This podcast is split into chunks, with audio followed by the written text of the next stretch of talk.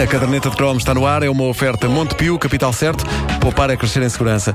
É também uma oferta Holmes Place, encontramos-nos lá.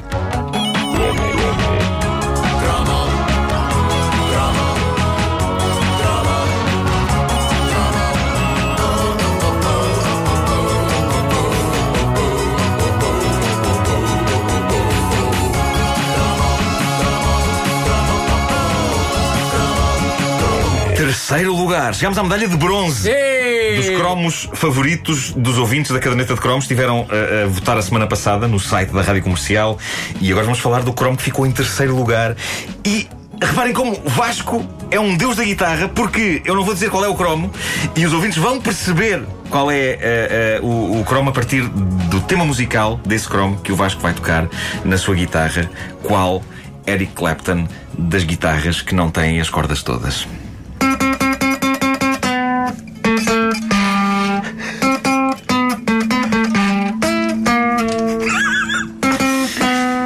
Meus amigos, o cromo não é sobre uma grande bebedeira de Carlos Paredes. Mas podia. Não. Não, acho que se percebe mais ou menos.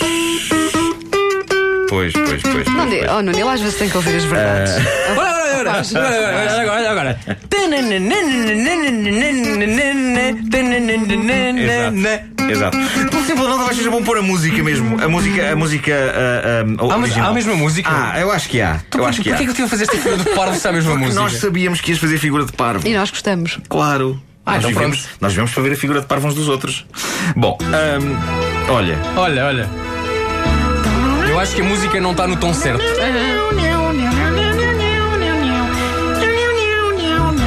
É uma intro muito grande até começar a música. É muito nhanhanhão. Pois é. É verdade, este cromo, o terceiro lugar dos favoritos dos ouvintes, é sobre MacGyver. A série televisiva que nos pôs a olhar para o que tínhamos em casa e a pensar: caramba, é tão fixe ter clipes e elásticos e fósforos e fita cola, porque esses eram os instrumentos heróicos de um dos mais heróicos heróis da TV, MacGyver. E é uma proeza incrível porque eh, eh, até MacGyver, os heróis televisivos tinham coisas que nenhum de nós alguma vez conseguiria ter na vida. Por exemplo, o Justiceiro tinha o kit, que era espetacular, não é? O, o pessoal da Galáctica tinha as naves e aquelas armas de raios agora já começa a cansar um bocadinho. Já chega. Ah!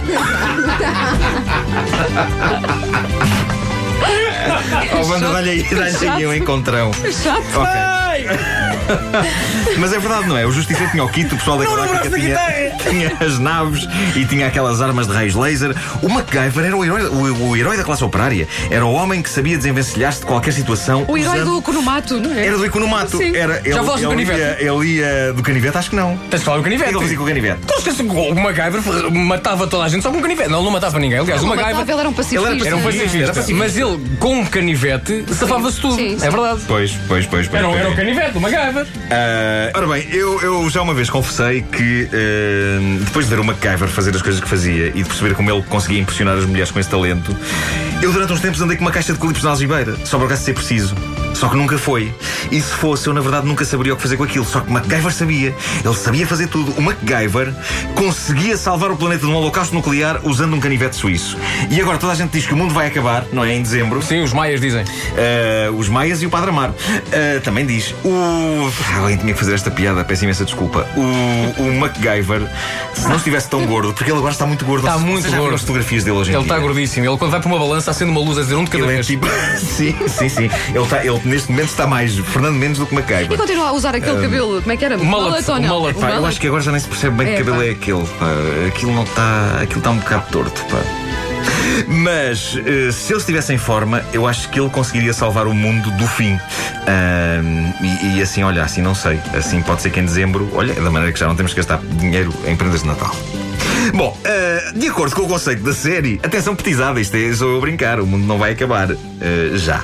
Estudem, o- estudem, é preciso. Sim, sim. Não vale a pena, ah, o mundo vai acabar, não vou estudar. Claro, não é não, estudem, estudem. O MacGyver era um agente secreto ao serviço de uma organização fictícia americana chamada Fundação. Phoenix. Era a Fundação Phoenix, porque se chamava assim devido àquilo que as pessoas exclamam quando MacGyver resolve um problema, que é Phoenix.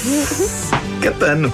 Ah, a série teve 139 episódios. Uma sondagem que eu fiz na altura, ah, junto dos fãs da caderneta, concluiu altura do MacGyver? que, eh, não, da altura em que falámos do cromo Ah, pensei que fosse na altura do MacGyver, já, já sabias que ias fazer uma rubrica chamada Caderneta de Cromos. Podia ter acontecido, que eu sou um Claro. visionário, como sabes, sou um visionário. Uh, mas essa sondagem conclui que a grande memória comum que todos temos do MacGyver é o inesquecível dia em que ele tapa uma fuga num tanque de ácido sulfúrico usando uma barra de chocolate. E foram ouvintes da caderneta de cromos que me esclareceram quanto a isto, porque na minha perturbada e confusa memória eu podia jurar que o MacGyver tinha usado a barra de chocolate para tapar uma fuga num reator nuclear.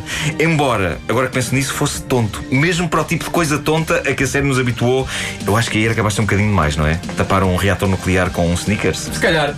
Bom, eu cheguei a pensar que a razão porque a Guerra Fria terminou sem nunca ter acontecido nada e a razão porque aconteceu a perestroika era porque os soviéticos tinham visto MacGyver a combater a ameaça nuclear daquela maneira. O que os obrigou a pensar, epá, aquela malta consegue combater a radioatividade com chocolate. Se a gente lhes manda uma bomba atómica, vamos gastar um horror de dinheiro para nada porque eles vão resolver tudo com um Kit Kat. Faça uma pausa. Pumba.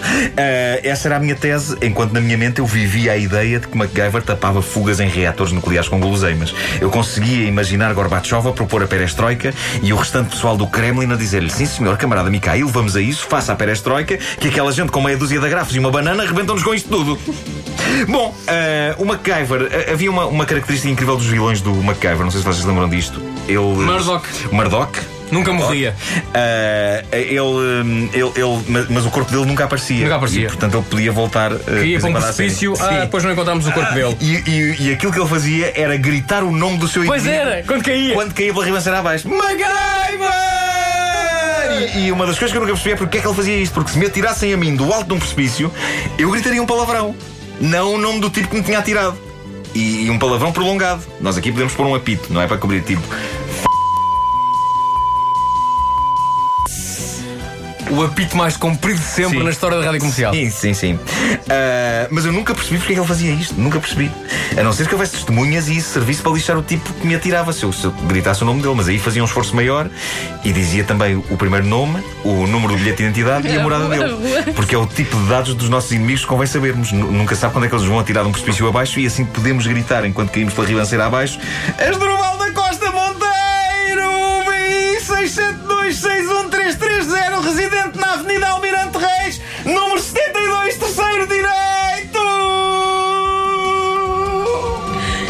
Alguém de tomar nota e depois prendê-lo. Claro. Alguém perguntava: tomaste nota do código postal?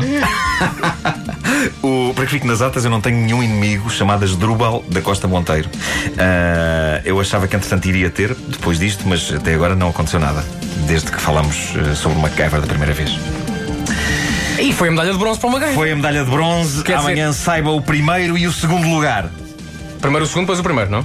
Primeiro o segundo e depois o primeiro. Ok. É isso, É é, isso. isso. Ainda bem que. Quer ser giro o contrário. É. Em primeiro lugar! Fazer um grande suspense. E depois em Não segundo. perca a seguir, que saiba quem está em segundo lugar. Não era estúpido.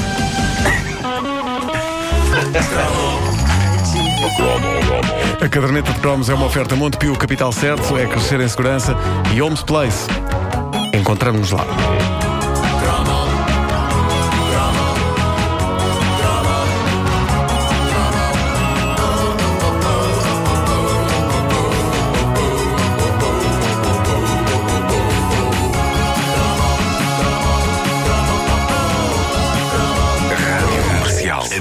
Música de 2000 em diante.